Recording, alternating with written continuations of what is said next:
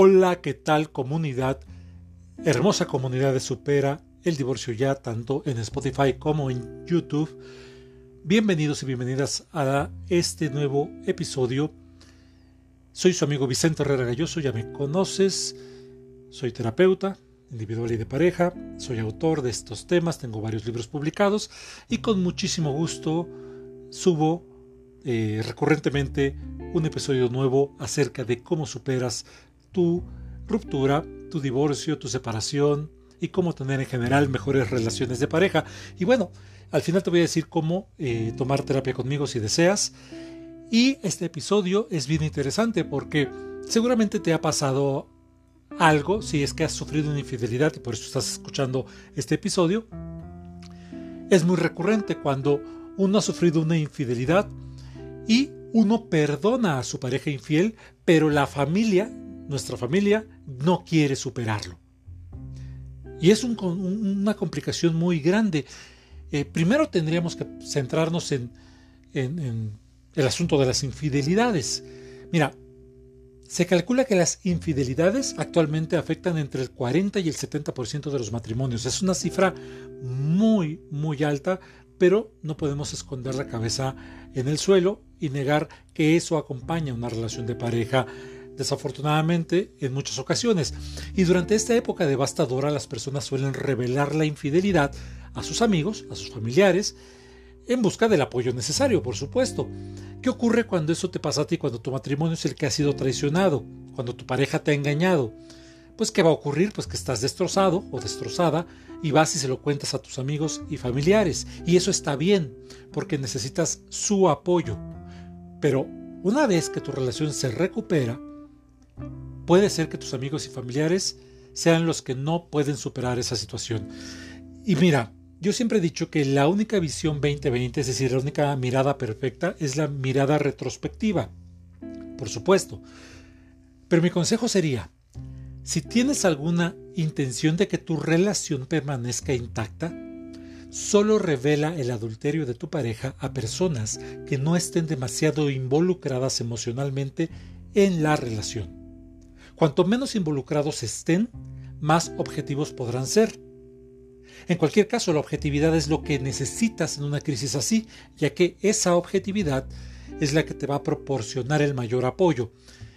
Y sí, puede que sientas que quieres a alguien con quien llorar, con quien enojarte, con quien hablar, pero hacer que sean tus amigos cercanos y tu familia no te va a servir a largo plazo. De verdad, te lo digo. Pero bueno, eso sería lo ideal, ¿no?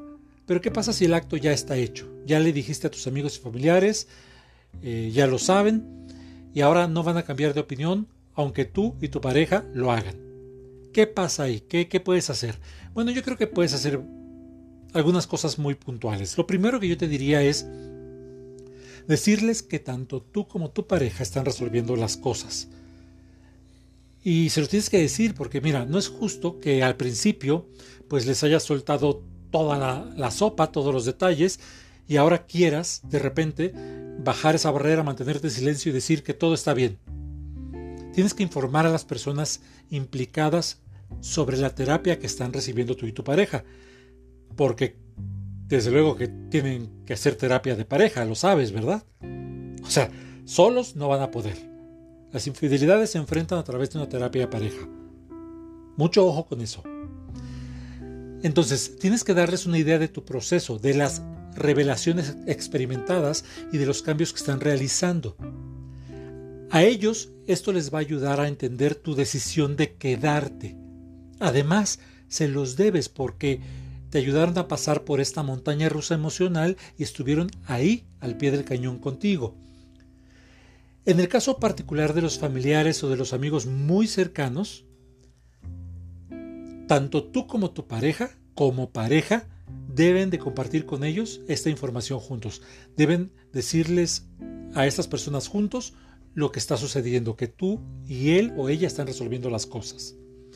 La segunda cuestión que yo te diría es que tienes que hacerles saber que el tema, una vez que ya les dijiste cómo va, no se puede discutir más. Es decir, después de contarles e involucrarlos en el proceso que están llevando ustedes para superarlo, está bien hacerles saber que ambos están en un lugar donde pues están avanzando y ya no hablan de la infidelidad como pareja. Entonces, te sugiero que agradezcas sinceramente a tus seres queridos, a tus amigos, su apoyo durante esta lucha, pero tienes que hacerles saber que a partir de ese momento ya no vas a hablar más del tema con ellos.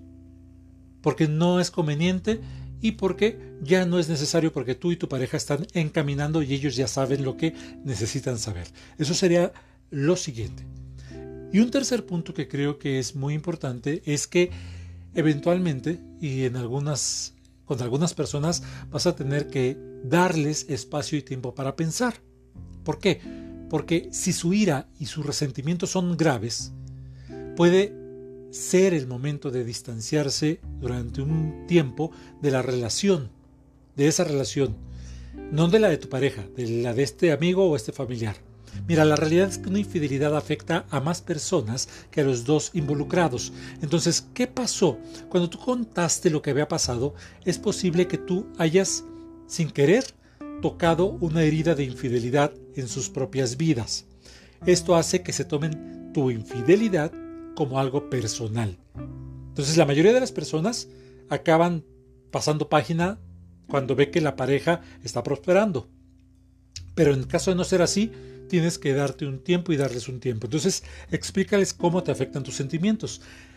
Hazles saber que aprecias de verdad su atención hacia ti, pero que tú estás bien y que necesitas que ellos lo reconozcan. Entonces, incluso les puedes decir, si quieren un poco de tiempo y de espacio lejos de ti y de tu pareja para procesar sus propias emociones, está bien, se los das y una vez que sientan que han aceptado más la relación actual, pueden volver a conectar. En resumidas cuentas, la curación o la sanación de una infidelidad es un momento difícil para todos los involucrados. Y aunque tienes sobre todo que centrarte en tu autocuidado, en el, auto, en el, en el cuidado de la relación de pareja, también tienes que ayudar a los que te ayudaron a que estén bien. Y estos tres, estas tres sugerencias te pueden ayudar a que lo hagas. Entonces, ahí lo tienes. Estas son tres sugerencias muy puntuales de qué hacer si tú le contaste a tu amigo, a tu familiar, tu infidelidad, decides retomar la relación y ahora esa persona no quiere superarlo. Entonces, recuerda, yo no tengo la verdad absoluta. Toma esto con asertividad, con criterio, toma lo que sirva. Eh, si quieres tomar terapia conmigo, sea presencial en la Ciudad de México u online a cualquier parte del mundo, tienes que mandar un mensaje de WhatsApp a mi asistente, solo mensaje de WhatsApp al 52 55 34 89 82 81 52 55 34 89 82 81 y seguramente pronto estaremos hablando y saliendo adelante de lo que te está aconteciendo. Soy tu amigo Vicente Herrera Galloso. Por favor, si quieres apoyar a este canal, la mejor forma que puedes hacer si te ha gustado esto es compartir este video para que llegue a más personas poner pulgar arriba y poner un comentario para que YouTube eh, y Spotify lo hagan llegar a más personas. Me despido recordándote, solamente tú eres el verdadero amor de tu vida y te veo la siguiente vez. Hasta pronto.